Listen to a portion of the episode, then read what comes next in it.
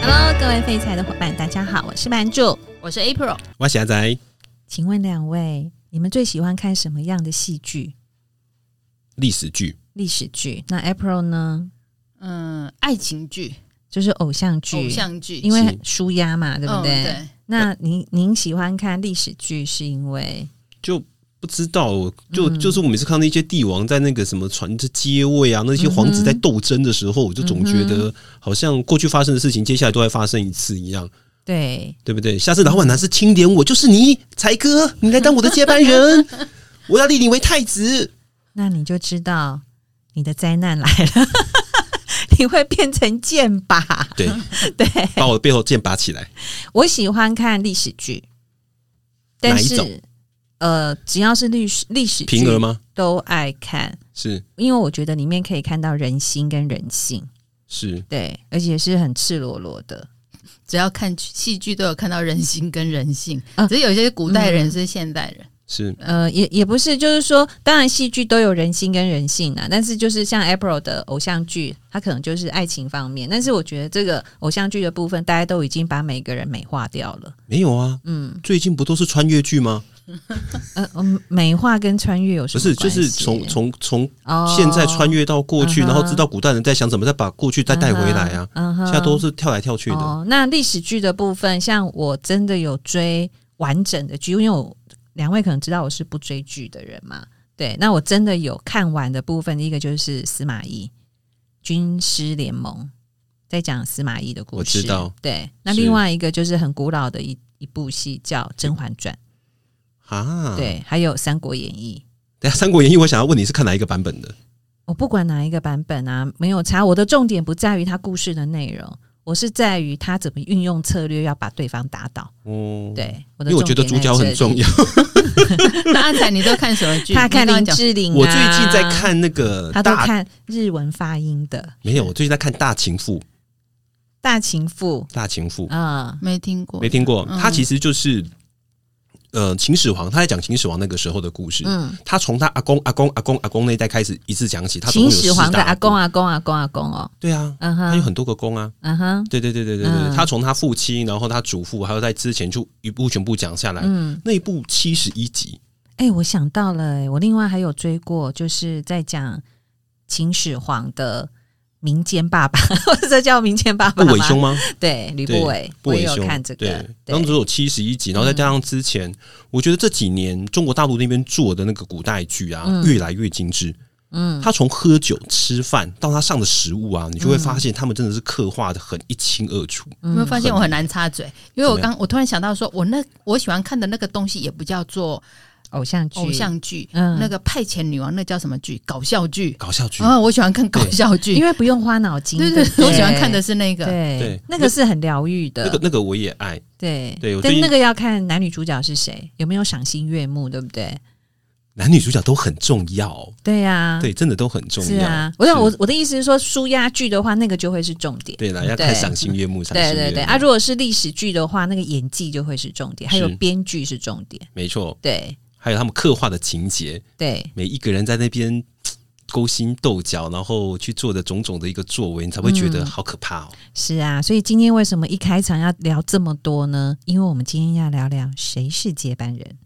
对，在接班之前呢，嗯一个企业要开始呃创办的时候，就有合伙的问题。是那为什么会聊到这个议题呢？就是因为五月初才刚开始，五月三号、四号的时候，就是版面上大概就是都是呃巴菲特。老先生还有查理蒙格两位老先生他们的接班的问题，嗯就很多人在讨论。另外一个消息是什么？就是 Bill Gates 跟他们 Linda 的离婚的消息。是对呀、所以呢，这两个嗯事情呢，就让我想到，呃，不管是家庭或者企业，从他刚开始创办，一直到后来需要有人来接棒，都是合合伙跟接班的问题。所以呢，我们大家来聊聊有关于这两个时事跟接下来我们要探讨这个接班跟合伙这个部分，大家可以聊聊自己的看法。好是，那么在之前有某一集吧，我有问过才哥一个问题嘛，就是说今天当你开了一台两千万的车超跑在路上走那个奔驰的时候，你觉得旁边人羡慕你的眼光是一，你很有钱；二，我要跟你一样。那呃，才哥那时候回答我的这一个不是他回答我的答案，其实让我回家真的有思考了一下。他说我选三，就是我会想那个人快不快乐。我也就是我我有说回答这么深度的问题吗？哎呦喂，这让我吓一跳。还是我那天想喝你喝多酒了 了？ 那为什么在刚 April 讲完之后，我接了这个梗？那最重要的原因就是，即便我们现在没有很多很多的钱可以运用，但是你会觉得我是不是有钱了之后我就会很快乐？错，有钱嗯了之后他可能不见得很快乐。对烦恼不一他样，烦恼会很多很多。是对，就是第一个烦恼，我觉得就是刚刚 Apple 所讲的，我我未来的这个这么好的位置，或是这么沉重的社会责任的担子，我要是交给谁？是对，所以大家有没有注意到？其实，呃，第一个我看到播客下他这两位那个原始的合伙人，他们嗯现在都是两个加起来快两百岁，有没有觉得很特别？但是我觉得最特别是那个巴菲特老先生呢，他说他们六十二年来从来没有吵过架，你有没有觉得太好神厉奇害了？哟、合伙的事业，这个堪称为典范哈，这是第一个。然后吵第架的定义是什么？应该是拍桌子走人，有没有？哦，这个对， 但是已经九十几岁，我觉得他的人生智慧没有已力经气拍了，不是不你知是不是，我觉得他的人生智慧已经知道吵架不能解决问题。是，的，道吗， 是。对，但是你想想看哦，如果九十岁往前扣掉六十二岁，也是夯不啷当比现在阿才还年轻的年纪，他们就开始合作了呀 不要透露我的年纪，我的粉丝会生气。啊，这第一个。对然后呢，再来就是因为他们的。呃，因为他在谈到接班的部分，才发现说，哇，伯克夏他的那个资产应该是，比如说版主啊、阿才都很清楚，但是我知道是波尔大波尔大的，但是它分成两大块，是一块就是保险，另外一块呢就是什么呃电器啊或者公用事业啊这些夯不啷当其他的一块，所以呢，他未来的这个接班人就是号称没有牙齿的加拿大人这个阿贝尔，这个阿贝尔应该是这个发音，是就是是未来的接班人。但是我注意到另外一个是这个接班人的年纪呢，也不年轻哎、在座的三位我最符合了， 所以为什么所以你是一个接班人的这个年纪。哎诶我还没有达到，然后他是五十九岁，有没有感觉哦对非常有盼望，对不对？不会啊，我觉得还好、欸。还好，你知道为什么会这样子讲？你们知道选总统要几岁之后才可以选总统？四十总统哎、我记得他要过五十几岁之后才可以没有符合的没有啦真的吗哎没有啊改了是不是没有，你可以选了。啊，真的还假的？对，我很小的时候就就有特别注意到这个，他说中华是哦民国的总统要年超过四十还四十五岁。我那时候小学读到就是说，为什么要选一个这么老的 总统、是我那时候还有这种感诶觉，哎拜登几岁？六十八哎，七十七十哎，七十八，七十八， 78对，就讲错了，七对十77八岁。有啊，，对，所以你看，啊接班人的养成其实是不容易的。你看这两位老非先常生，对不对？嗯找到这位也不是很老的 的接班，哎、也不是很年轻的接班人。嗯，对所以就是你可以如果看到，就是说，其实很多企业他们呃，就是堪称为接班人的那个培训中心的很多呃百年企业，包括 IBM 啊、GE 啊这些，他们其实对接班的培养有一套很完整的系统，是甚至学理。所以是我觉得确实是不容易的事情。嗯，举一个苹果电脑的例子嘛，嗯当初当时候的 Jobs 其实他第一个指名的并不是 Tim Cook，对，因为他觉得他太他没有那个杀气，是对，但是你发现 Tim Cook 他上任之后，他所创造的苹果的营收跟是 EPS 其实超越 Jobs 非常非常多。没错，对，那两个人的方式是不一样。Jobs 就是一个霸道总裁，对，没 错，对，那 Tim Cook 就是一个身段柔软、很会沟通的人。是对，所以我觉得可能不见得坐在那个位置上一定要是拍桌子骂人的那一种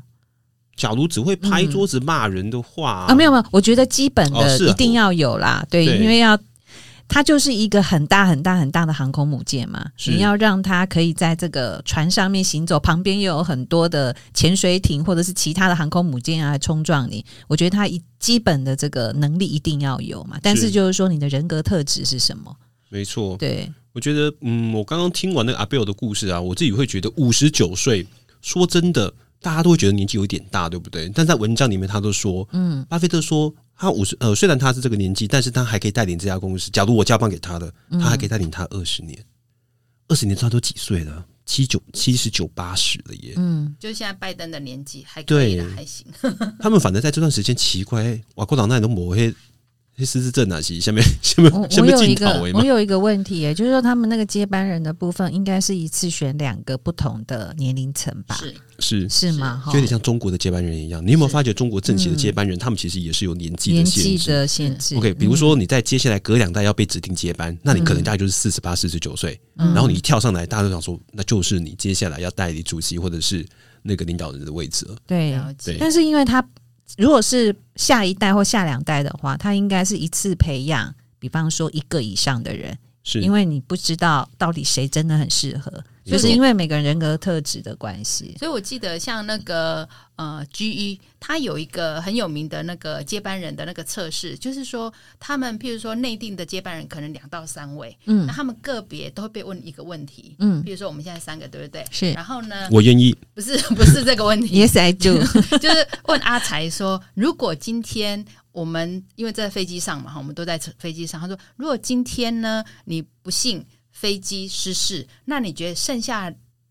来的那两位？哪一位比较适合？除了你之外，因为你已经不在了嘛，哈，是所以剩下那两位，你觉得哪一个比较适合出来啊、呃当 CEO？那 OK，每个人都会被问到这个问题，这个是其中的一个。是那我记得很很多年前，我有一个朋友在 IBM，他就说，其实 IBM 进去，如果你是已经被内定，就是会循序渐进往上走的这样的人，是他们都有一个 X 档案。那个档案呢，包括什么？就是说，譬如说呢，你每次在晋升的时候，他会去观察你的你的 EQ。譬如说，如果男生是很明显了、譬如说，我们就呃就知道有两个人就是最有机会的人。然后呢，在那个答案还没出来之前，然后你们那种彼此竞争或者合作，或者会不会有什么呃台面上台面下的东西，都在他们的观察里头。你看有没有很细致？哇，好可怕哦！那好像宫廷剧的概念，我是要是老板的话，我可能都会给他们不同的严峻的处境，看是他们怎么在那个严峻处境当中。怎么让自己活下来？ 我是我我讲的活下来不是呼吸生死的那个活下来，就是在那嗯个严峻的状况之下，他要怎么去突围他是目前的状况？但是最有趣嗯的是，当两个人其中一个出现了，就是就是已经被浮出台浮出面，台面的，嗯另外一个人只有一条路就是离开，啊，是是就要这铲除他对、必啊、然的一个阻碍。对，没对，错这，一定的，因为不可能合作嘛。所以有没有发现你们看的宫廷剧跟这个也是很像，很对像是啊。啊，对，你看那些没有达拿到王位的，到后来都干嘛？流放，都是流放。哎，不能讲流放啦，我就开是始一开始没流放，后来都流放。给给他一个离京城很远 的那个不毛之地，让让你去他外在面那好好边。过生活。对，就是变成一个郡主啊，对变成一个王爷啊，是对所以状况嗯其实大概都会这样子耶。对，差不多。诶，我想请教两位哦，一个是妈妈，一个是爸爸。如果是你们身处在古时候的王朝或宫廷，你希望你们的孩子是什么样的位置？比方说太子，或者是你干脆就是好好的过一生，然后不要去争夺这个位置。妈妈应该会，如果是一个妈妈，因为我们在那个位置上，所以我不知道有没有参考价值。但是我觉得应该不会希望孩子是在那个第一个承受那么大压力的太子这个位置，就能够平平安安过一生，每天就是快快乐乐过日子就好了。嗯，我看那么多的历史剧，看到后来，我觉得就算你抢到了太子的位置，你真的升上去掌握的那个地位，你能不能活得升上去， 那是一个问题。不管你有没有活对得不对，升上去，你升上去你也不快乐。我觉得当皇帝是不嗯快乐的。嗯哼对，目前我看的那么多剧，看起来你真的争到那个位置，真的不快乐，不如你就是有钱又有权利的时候，嗯你赶快到外面去，远离那个纷争，然后你告诉你告诉那个嗯得权的人，你放心，我又不会回来。对你不要来吵我，我也不会去吵你。嗯哼然后我就是大好家好过自己的生活就好嗯了。哼哼对才哥那个位置后宫三千佳丽，我跟你讲，嗯，通常出事的都是那后宫三千佳丽。 家务事非常难以对呀评断。你看，从外戚然后宦官到后来每每一个朝代面临的状况，大概就是这都一些样是都一样都一样的。对，因此，在接班的部分的话，我总觉得，呃，那个是我们聊到现在要去要不要去，就是当那个皇帝的接班人太子。嗯但是你有没有想过，在现在的企业里面，嗯是有多少中小企业的老板，嗯，他一定只能把他的棒子交给他的儿子或是女儿吗？对呀，没错啊那，假如嗯，没有呢？没有人愿意接班呢？嗯确实哼很多不愿意接班，我很多朋友里面传产的，因为他们都在国外读书回来，其实一嗯刚开始回来跟老一辈的，就是爸妈他们在沟通，就有很多的冲突，所以他们宁可自己去外面打拼，创一片新的天地。哎是、嗯，我自嗯己的客人真的有面临到这个问题，就是他本身开的就是一个中小企业，他是一个贸易商，嗯，是对，然后他那时候呃，小孩就是他。高中的时候就把小孩拉到美国去念书嘛，那念到研究所，然后就回来了。那回来了之后，他本来是希望把他的企业卖掉，是对，就是被并购，因为他也六十几岁了，他是觉得剩下的几年，他他有跟我讲他之后他想要做的事情，比方说他喜欢伦敦，是他就希望在伦敦过个一两个月，嗯，然后再到下一个城市，然后就慢慢慢慢的去认识每一个城市的文化，嗯，对，然后过完他之后的人生余的生对，也不要讲余生，好像有一点 有一点后面要飘树叶的感觉，对，一直要唱那首歌有没有？对对对对对 对。但是呢，后来公司没卖掉，是卖不掉。对，然后呢，他现在的状况就面临到就是食之无味，弃之可惜。那他就请他儿子回来，但是儿子不是不接吗？但是他就说服他儿子，就说：“那我觉得儿子不接的原因，是因为你今天面临到，不管是爸爸妈妈目前掌权这个人是不是很强势，哦，这个这个很重对要，那他后来就有跟他儿子妥协，就是说，那我就真的交给你，我只站在幕后给你一些建议。一开始嘛都这样讲，对，其但实是很困难，很困难，真的。对。是但是后来就是两个就一直为了公司的事情吵架，因为儿子都觉得要移花，是那父母那一代，其实他们在打拼的时候，真的都是靠两条腿，就是还有飞机，然后把钱赚回来的。是所以两个在经营里面上面不同，就是常常就一一直吵架。嗯他说他有一次啊，就跟他儿子两个人在公司，就是已经水火不容了，可是又不能在员工前面吵架嘛。他就说，他就开着他的这个超跑，他真的开了一台超跑，两千万那一坐过台嘛，哎、差不多，差不多的价格。然后他就带他儿子上了阳明山，然后到了阳明山某一个没有人的地方，两个互相破口大骂。哎、我觉得这很好哎、互相舒压，然后我跟你把讲心里的话讲出这是不来。对的，哦，千万不要上了生气人的车，太危险那是了。那是他妈 妈，哦，一样对还是不会上，还是不会想。会怕。但是我觉得这个沟通的方式可能不太对，但是他至少有一个方式让他们沟通，而不是是埋在心里面不讲话。嗯嗯，我记对得我前几年就想要呃研究一个议题，就是有关于接班这个部分。嗯那我那时候挑选我身边他们是创业，而且是创业有成，现在已经届龄要退休的这样子的一些企业主，还有一些专门在教这方面的教授。我之前的教授教组织行为的，我就做了一些问卷请教他。那有很多很多的议题之外，那有一个就是有关于接班人。他的特质就是比较 focus 在他个人部分，比较不是管说这国情啊、这个行业别这些，就个人的部分。那我记得我那时候就是有抓了一些，譬如说一个好的接班人应该具备怎么样怎么样的个人的特质，包括呃魅力啊、创新啦、品格啦、专业啦、执行的能力或者沟通协调、勇于负责，还有什么这些当当当当。那譬如说像版主，你觉得如果是你来来来选，你会觉得哪一两个你是觉得很看重他的特质？ 哎、你刚刚念很快，我没记住。没关系，你就当成没听过。就是他的他的特质里面，你觉得我听到丹丹丹，好，再来一次：品格、专业、创新跟创意，还有执行能力、绩效的部分，还有团队协调，还有领导魅力跟当当当。好，呃，如果先撇除掉当当当啊，因为一时之间很难再去想哦。那我觉得，如果真的这个接班人的话，专业的部分可以交给专业经理人。嗯所以我觉得这个不会是排在前面的。那我觉得排在前面的部分是他有没有领导的能力跟魅力，还有沟通沟通协调的能力。因为现在因为有专业经理人的这个这个人的话，那么他本身就不需要硬实力，他其实是要软实力的。是的，对，嗯那那个软实力的部分，我觉得非常的重要。所以现在的很多领导人，他专不专业，我觉得那不是重点，但是他那个行业基本要有的这个知识，或者是要有一些法规的这个认知，我觉得那个是一定要有的。对，没错因为很多事情是他要去裁决嘛，对。但是他能够是不是能够在不同的部门，比方说一家公司一定有业务部门。有后勤的部门，或是研发的部门，如果是科技的话，他要怎么把这三个部门的头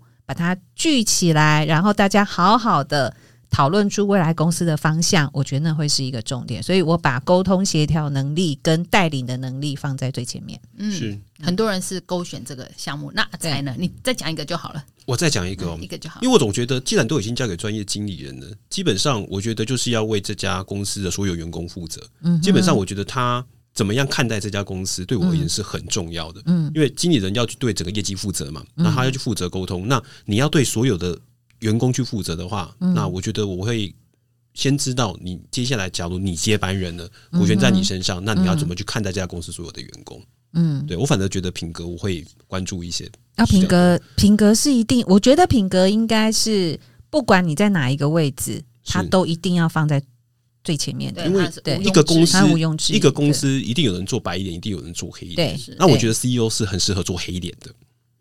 哎我黑脸这件事情我倒是有另外的看法。是如果你的专业经理人各部门的那个头，如果他已经是黑脸黑脸的啊话，那当然你就要是白脸。做白当脸，然当然当 然我喜欢做白脸。哦，我也呃我谁也只希望做白脸。我从你有年白轻发到，现在我都是黑脸啊 呐，你有白发从来没有 白过。对你啦是头发比黑较脸白发。头发比较 白。对那啊这个刚好跟、呃，我前阵子有读那个《经理人》杂志，他在讲说这些百年企业他们在培养接班人的时候，他们后来就是综合起来有几点哈，但是也是一样，因为林林总总。但是呢，他提到有一个就是他们的多元性、包容性，是还有多元性的这个呃多元的经验，还有另外一个就是，它不仅仅要能够计划明天、计划未来，而是能够创造未来。你有没有发现，像苹果或者像 Microsoft 这些刚开始的创办人，其实未来都是在他们脑袋里面，他是把它创造出来。不是别人交办给他，所以我嗯是嗯觉得创新跟执行，还有个团队的能力是非常重要的。嗯哼，没错，是因为我从以前一直看台积电的状况到现在，嗯，我就一直总觉得心有戚戚焉。我们嗯，之前一直常有流传一句话，有没有？公司其实没有任何一个人都可以继续活下 去，什么意思？听不就懂，是呃，讲每一中文。 每一个人都觉得他在公司的角色很重要，嗯但是其实公司少了任何一个人，其实都可以继续营运下去的。哦对那那个 时候，当当那个台积电的那个董事长跟下面啊，张忠有谋哦现在阿是阿刘谋德阿谋英，对那谋个哥，那个时候的谋哥，嗯那个时候他要准备有没有要然后在家里面滑倒，嗯然后那时候台积电的股价就崩落，然后后来出来宣布啊，我逮几股价又大涨。嗯我觉得那种当随着一个人这样上下起舞的时候，还蛮可怕的，尤其是。他是一个台湾这么重要的一家公司，难道我们就只能生系在那一个人的身上吗？其实我觉得，就像我们在投资基金这样的一个部分，它应该是一个团队的概念，而是不是一个单一人的概念嘛。没错那其实张先生他过去其实呃，把这个接班的位置丢出去。又拉回来有两次、哎，你我知道道吗？我知道对，那时候还有双手掌，有没有？是嗯，对，对，对然后刚好都遇到一些金融金融风暴就的时是候，零八年的时候嘛，对然后08年的时候台积电有员工 lay 啊 off 掉一些人，后来那些人就跑去他家抗议，是对，然后后来又再回来，嗯安定军心。没对，错，所以这个人很重要，所以我觉得张先生应该是你刚刚讲的那一串之外，还有当当当，应该他都他都符合吧？有，而且他对嗯就给人家一种安定感，对，对，就是一种安定感。但是你你知道吗？那种高产归回啊，嗯哼，你看他放放人家后啊，给主游级的，就像波克夏那两个高产归回，你会觉得。嘖这么大的一家公司，高产归回啊，要不要继续让他在身上？但是你看到他又有安定感，嗯好难是哦。那什么时候要放手去做接班？这倒是很特别。为什么？因为呢，你想想看，我们一个人从小到大，如果像像张先生或像巴菲特他们这种九十几岁这种智慧的脑袋，多么的值钱！是但是啊他身体又嗯慢慢因为年纪大了，所以未来如果有这些 AI 或者有生化科技，可以把他脑袋留住，身体又可以更新，是不是觉得你是不是看了穿越 剧？我都没有看那个，我都只看《派遣女王》而已，你忘记是了？，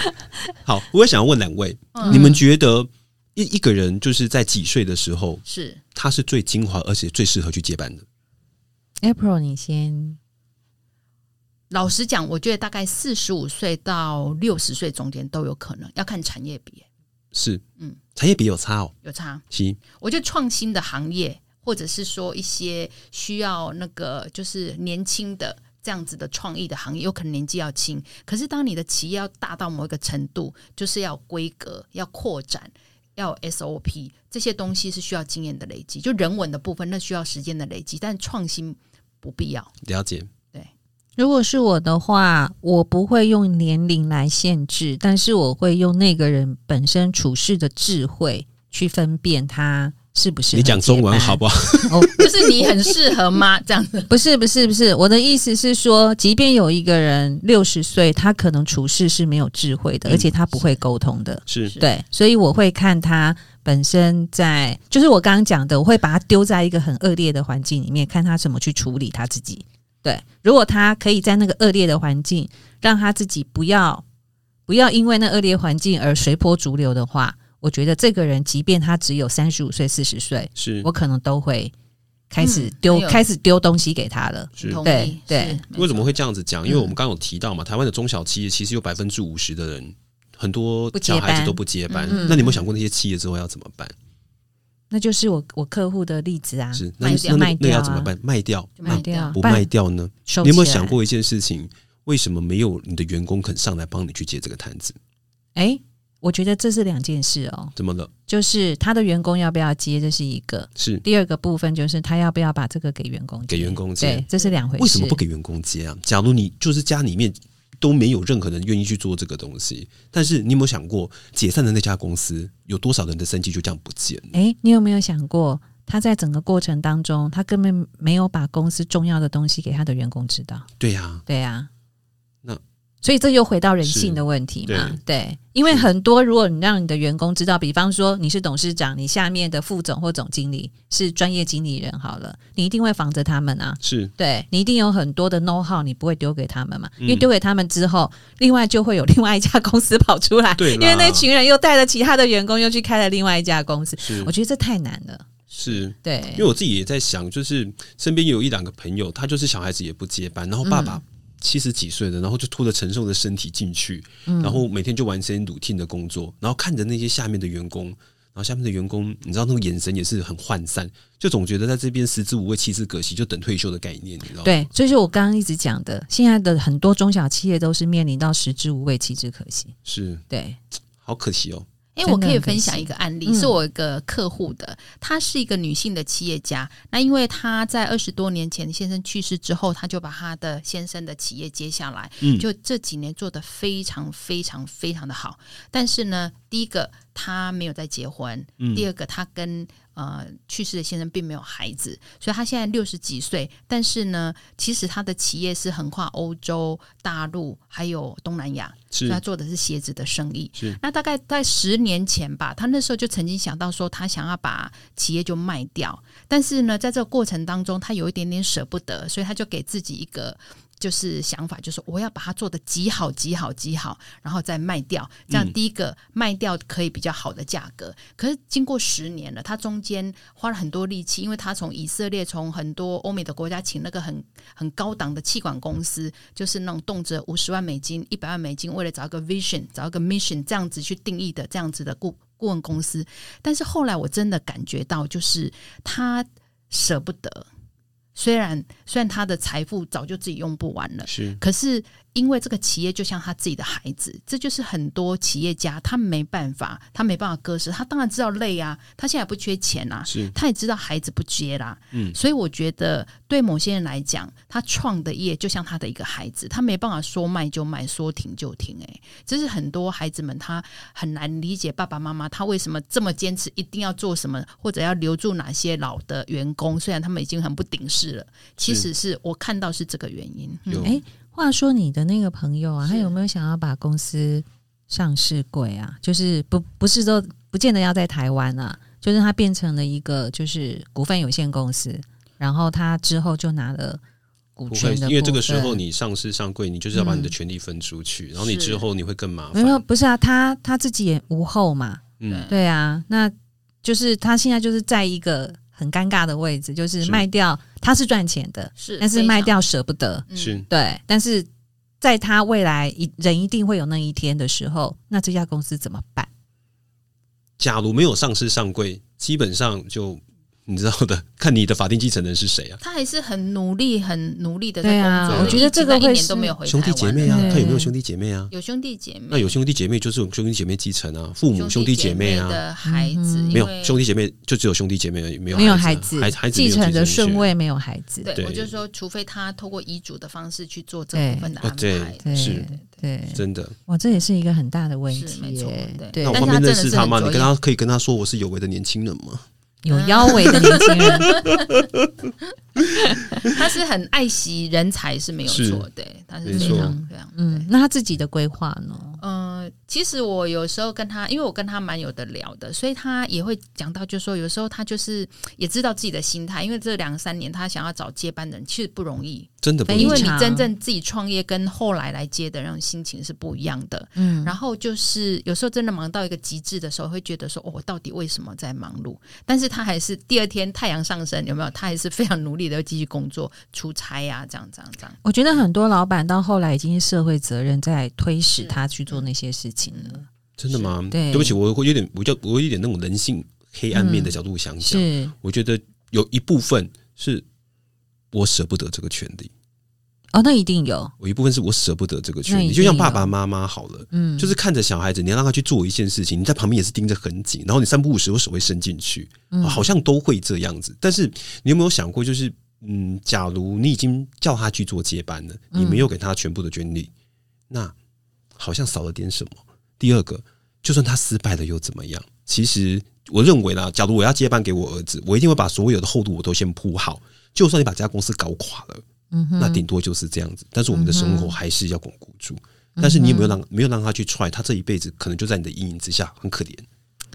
我觉我我觉得这件事是两个层面呐、哦，第一个部分就是爸爸是不是没有办法放下那个权利，这是另外一个嘛。那第二个部分，你有没有想过，即便你把他后面的路铺好，但是如果真的儿子不幸的把东西搞垮了，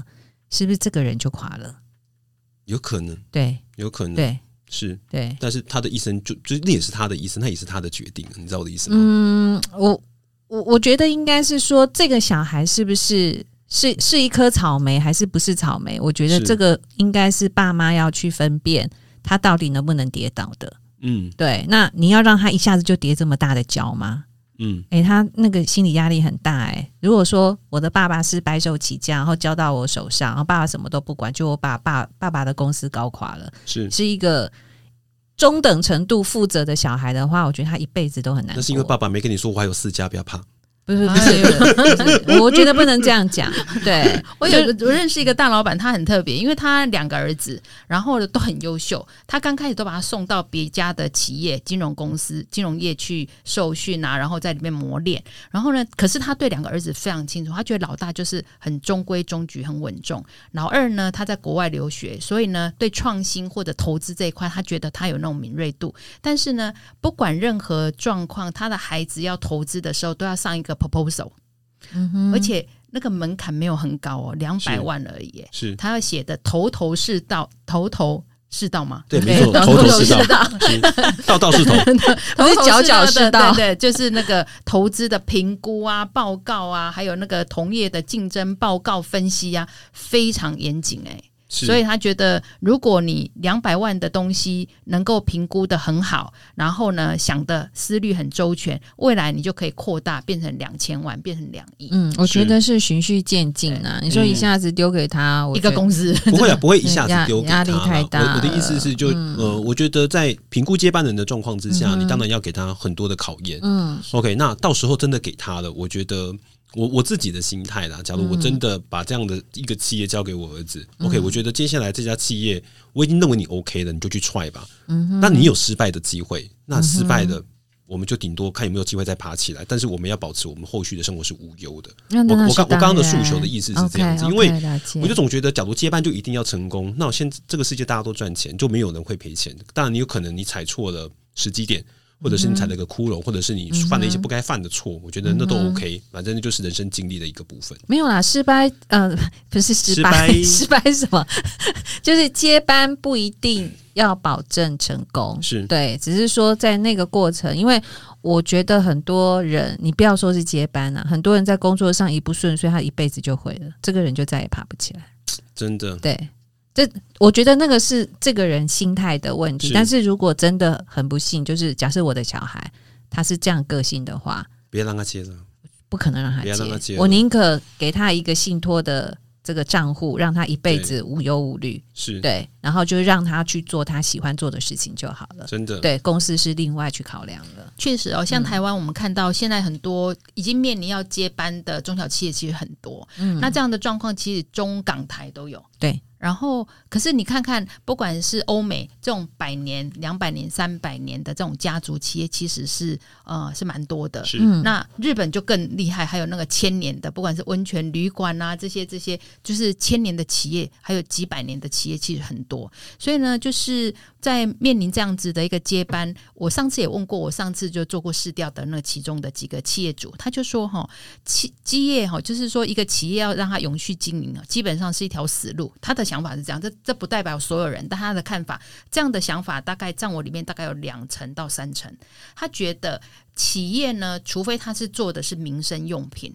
不然有一天他们的生命周期跟这个时代会不符合，他可能就要从这个时代消失。不管你做的再怎么好，就像底片这种产业就是这样。没但错是要你柯因达为创业，然后呢累积起起来的财富，他把它留住，有效的留住，然后有一个把这个财富留存的这样的机制，以至于当时代的那个浪潮上来，他的后后代子孙也在很好的这样生活，还有教育、学习，还有栽培的平台下面，他们可以在不同的行业，然后找到机会，在不同的时代里面，他随时都有钱，让他可以重新再来。这是我我那时候从这个试调里面得到一些蛮好的，就是嗯，对这些企企业主的这些呃这些想法，我觉得也是蛮有启发性的。是嗯，这这一集好有知识量哦。真的，对，而因为且我是觉得不同角度去切入，对啊，害我突嗯然会想到好多事情哦，什么是事好？可怕哦！回去我要怎么面对我儿子跟我女儿？请问你有什么东西可以借给他们？我还一台脚踏车， 哎、那你刚刚有讲到那个 Gats 对离婚的事情，你想要跟大家分享的是什么呢？我有想到说，因为其实他们夫妻是很特别的，为什么？因为他们呃，就是结婚二七年，但是嗯结婚前他们在一起的时间有一小段，所以我就说，他们其实在过去这三十年，其实是改变世界的人，是一对夫妻，同意吗？其实这同意对夫妻改变世界很大的一个而部分，且我觉得不止过去三十年，未来也是也他们是两位，对不对对那你看，他们可以管理，能够扩展，然后可以创造这么大一个企业的帝国，可到最后，他们一刚开始合伙的家庭却没办法保住，为什么呢？为什么？为什么？为什么呢？人因为了解而分开，八卦消息不是说他有女朋友吗？ 而且不是每一年都会在圣圣诞节之前带他去一个月的度假吗？哦，你讲的是前女友，哦是吗哦我讲的是一个中国的翻译人因为哦他已员。经跳出来否认。哎，我们焦点不是在这边，而讲到合伙这件事，我跟你，讲，我觉得刚刚那个比较好 听。那个已经跳出来是一个什么？就是一个华华裔的，但是我觉得也不一定是这样子啊，因为其实就是一个家庭很多。哎，刚阿才有讲到一句，他就说因怎样呃怎样，因然后相因相知而因分开，了解而分分离开，可是你对看他们二十七年呢、不可能这时候才了解才要分开。熟透了。我有哦一个问题，是我的问题是他们的了解，搞不好已经很久了。是只是找到了一个 财产最高峰的时候分开。合理。我刚刚在讲税的时候，我就一直很想讲那个财产夫妻 夫妻财产剩余请求权，哎、我觉得因为可能我们的财力没有跟他们不能比，但是我觉得他们这种财富的人的高度跟想法一定跟我们不一样。不信的话，你看看我过想程不信的话，我呃不是们去问他老婆。我哎觉得 Apple Apple 说的对，因为我觉得当你他的焦点一定不当在你钱的财产已经到那边了，是你已经知道，假如我老婆这个时候来跟我要钱的时候，我有什么办法去可以去阻断这些东西？我该我我的超越逻这辑些是另外一个方向，因为他们已经有签，他们的所有的收入财产有九十还是九十五个 percent 要捐出去，公对公益了，对，所以说他是不是站在钱的角度，我觉得不无可能，原因是他已经不是在利己，他要利他，嗯是对嗯哼所以这个我觉得有可能是这这是我私心的想法啦，是这不是他们的、这他个们接下来有两兆的资产要等着去处理，所以我觉得他们思考的点跟我们这种那个平民老百姓应该是不太一样如。果 Gates 他找的那个离婚律师就是巴菲特跟贝佐斯的离婚律师啊，是对啊，这个很对重要这。个很重要，对对对，是就是所以呢富豪级所以我们跳脱嗯这个议题，我就想说合伙这件事，因为最小的公司就是家庭的组成。是那阿仔有没有？对不对？你现在就是一个很重我要是的员合伙，工， 啊，你是员工嘛？ 你是合伙人你确定我你是是雇员，不是你是约聘人员，我是长 工， 你是约聘人长员，工。 一年一聘，对对一对，免一聘哦，那这样很而严且重啊。而且还没有收入。你们误会了，嗯一天一聘，哦，人家聘书 很大一对对对叠聘，书聘书聘书所以，想说，哎、合伙嘛，先有一个合伙，然后呢，把你的那个家族跟你的企业能够经营的很好，越来越大，才有接班的问题。哎、刚才合伙就破局了，跟完全没有接班的问题、哎真的真的、嗯这个合伙，我觉得就很麻烦。是哈，对，嗯从、之前听到的一些朋友啊，合开的一个火锅店。嗯，炸鸡店，就是我们当兵的朋友有没有？一出来之后，我跟你讲，我们就一起开个炸鸡店吧。结果开完一个会炸鸡，一个不会炸鸡，不到三个月就闹僵 了。谈了两年，有没有三个月解决？是哦，是啊，因为我身身遭周边的有一些朋友也是一样，就是一开始的理念可能都是认同的，是哦到后来因为相知相弃，然后吵架，啊那不啊，因为我觉得在规划的时候，其实不会有问题，都是在执行的对时，候，或问者题是才真的遇到困难出的来时候，每一个人面对困境的一个状态其实是不不太一一样样的。，嗯是哦哈。对嗯，我对我听过一个很有趣的合伙的故事，但是就是跟这个有一点点关系，我跟大家分享一下。就是我曾经听过一个呃故事是，有一个女生呢，她一直呢对一个开赌场的一个 呃嗯凤梨叔叔吗？不，开赌场 的一他是开个封一他是开个赌场的一个先生呢，很有很有爱心，因为她是一个基督徒的女生，所以是就是常常去跟她传福音啊，什么什么之类的。后来呢，这个开赌场的这个男生呢，后来因为什么事坐牢，坐牢的时候，他还是持续写信去关心他，但是他不是喜欢他，纯粹想要跟他传福音的一个，这是一个基督徒的故事，但是真实的。后来呢，这个男生就被他感动以后，出来以后，他开补习班也赚了很多钱，就这个就是这个这个小姐就没有其他的那个。借口了吧，哈，就是就是用另外一个想法去跟他讲说，这样子好，我觉得你是一个很会经营事业的这个天才，那你这样哈、浪费自己的那个前程也不好，那要不然让我投资一点，我来跟你合伙，因为我看你做什么都很会赚这样子啊是。你知道这个这个先生怎么回答他说：“小姐，我对哈你跟我合伙没有兴趣，跟我合伙什么事业我没有兴趣，但是你跟我合伙一个家庭呢，我倒是可以考虑看看。”哎，这是一个真人真事的故事，因为他是高雄福气教会的牧师，叫杨习儒，是他以前是开赌场的。啊，所以在一起所以后来他就变成他的师母了。这是我听过一个很 很有趣的合伙的故事。是哦，哇，床上合 伙，家庭合伙，公告后 T 家 I 庭合伙啦。哎，对，好，啊 公告好听 啊，小姐，你把恭维刚好听嘞，好了，好了，好了，这是有关于合伙的外也行商，，那是也不。错。嗯，我下，所以我下次要再骗合伙人用做到就对了。才哥已婚，如果他在外面打着我们废柴的才哥，告诉各位已婚，已已婚婚，对已，婚死会死透透，对对已经昏倒在那边了。 对，差不多。所以 April，你对 Gates 离婚的部分，你有什么想法吗？就是因为我们都不是当事人，只是觉得有一点点遗憾。就是你，我们对这个世界总是充满了盼望，总是希望说有一些人，你看他们是，他不是一般人呢、欸他是对我们来讲是神人级或超人级的，而且能够走到现在。去年都嗯还有那个很好的恩爱的那个照片出来，是，所以呢，我们总希望这个多变的世代有一个模范，他们可以携手共创事业，然后也可以携手走人生的道路。但嗯是如果他在这个地方没办法，我们就觉得有一点遗憾，这样子是。嗯，那嗯版主呢？嗯，我对他们没有什么太多特别的想法，因为我是觉得他们会走到今天这个地步，应该不是突然之间呐、嗯哼，我觉得那个都是日积月累，然后一定会有压垮骆驼的最后一根稻草。那是我想要表达的部分是，其实现在你去看世界各国，尤其日本，他们离婚的人数对数最大的年龄层在哪里？就是六 gay 十子，几岁，对，就是六十几六十岁，几岁，对，五十到六十几没岁错，对，为这什是接么？班的年纪嘛。呃，不，呃， 不是其实他们的他们的理由就是因为小孩已经长大了，小孩也能够理解父母为什么要离婚。那过去现在这个离婚的点，不是代表说过去这三个月或是这一年。我才要决定离婚，其实就是过去这二三十年，其实本来他们就要离嗯婚，都是为了小孩，然后等小孩成熟了之后，我们大家在一起签字盖章。没错。对，我要跟他讲一句话，兄弟，做你想做的事情，上吧。我本他来也是个男生，你不要这样子，好不好？我就总觉得，就是他忍了这么久，他现在有不管等一不管下，离婚，到你底可以拿多少到钱，底是对男不生对？人女生还是女生都有人男生？都有，我觉得都都有有。但是你知道吗？其实那天有一个，好像几年前吧，有一个记者就问 Gates，就是说，如果明天要你怎么样的话，你今天只能说一句话，你要说什么话？是，他说：“我要谢谢我老婆。嗯，”嗯，其实他也知道，他在这个成功的路上，他老婆占了一个非常重要的位置，因为他是个工作 狂。嗯，离完婚之后再问他一次。谢谢，还是谢谢我老婆。 是说我那个时候我们解释的意涵都不一样对了。，而且我觉得他算蛮 gen gentleman 的嗯是，因为他在 Twitter 上面是他老婆先发，我知道，对他自己己后面才发出来，是对，